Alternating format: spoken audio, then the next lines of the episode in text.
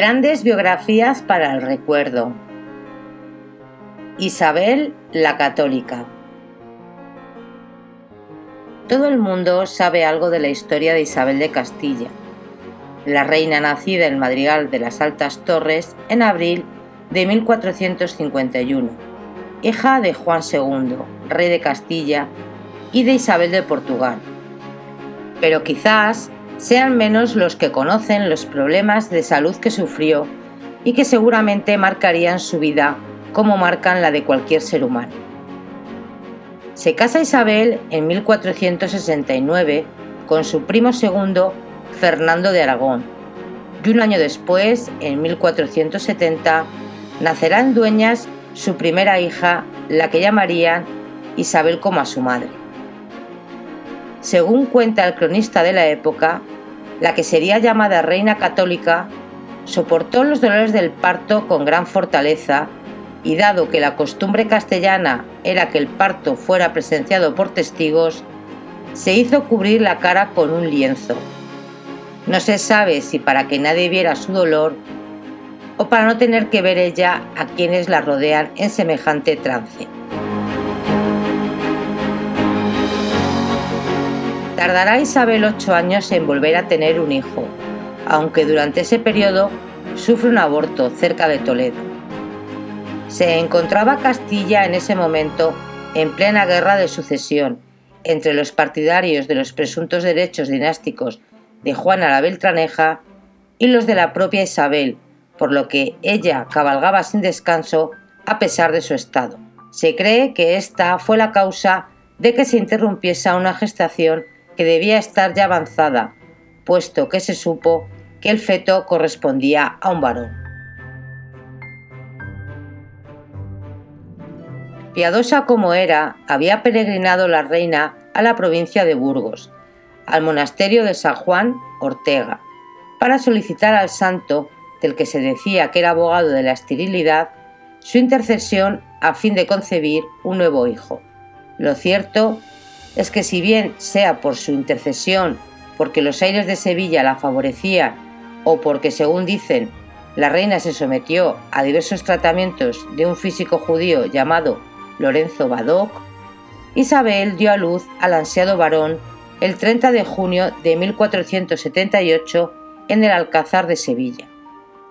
El físico judío fue generosamente recompensado en aquel momento, pero a su muerte la Inquisición se apropió de sus bienes, despojando de ellos a su esposa y a su hija casadera.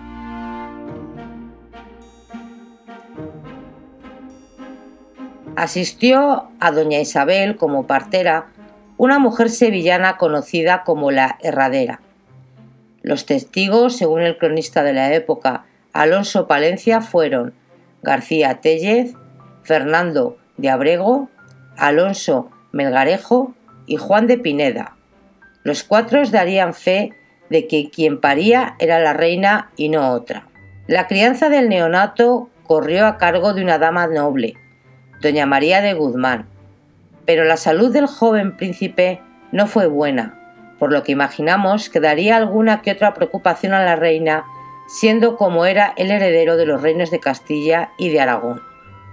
Su muerte a los 19 años y sin un hijo que le sobreviviese, supuso un duro golpe para Isabel la Católica.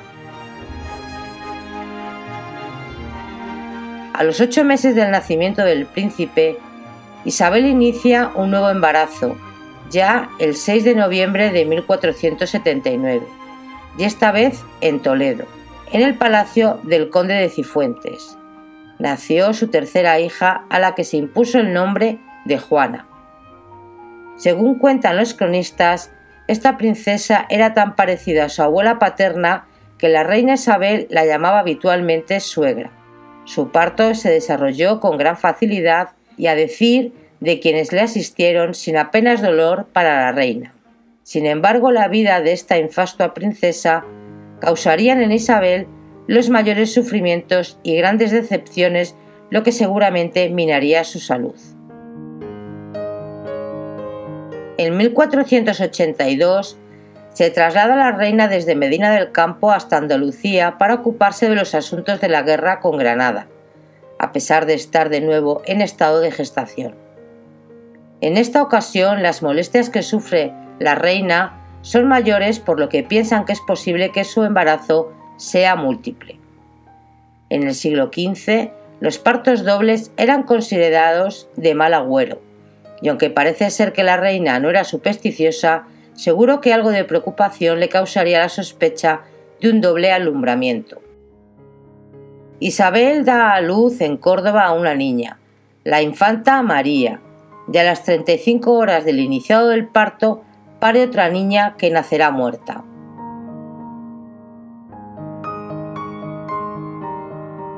El último de los partos de Isabel tendría lugar en el Alcalá de Henares del Palacio del Cardenal Mendoza, que en aquel momento era el arzobispo de Toledo. Nació la infanta Catalina sin ninguna dificultad para su madre y fue la quinta y la más querida que su padre, según el propio Fernando, confesaba. No sorprende que cada hijo de la reina naciera en un lugar diferente, teniendo en cuenta su vida itinerante siempre cercana a los lugares donde se libraban las batallas en sus reinos.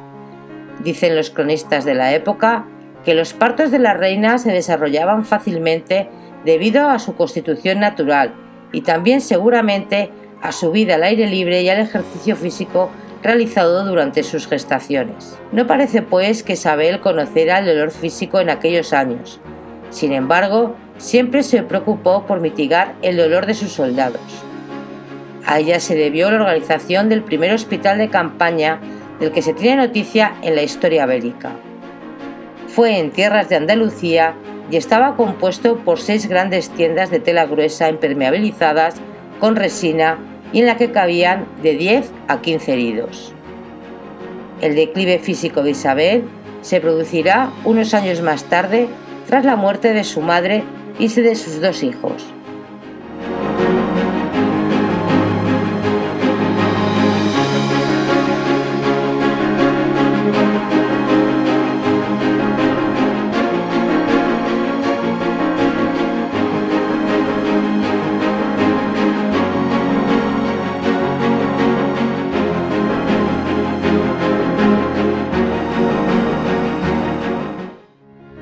Si crees que ha merecido la pena, suscríbete y comparte nuestros contenidos en tus redes sociales más favoritas.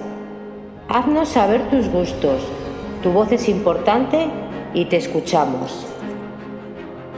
Gracias y hasta el próximo vídeo. Te esperamos.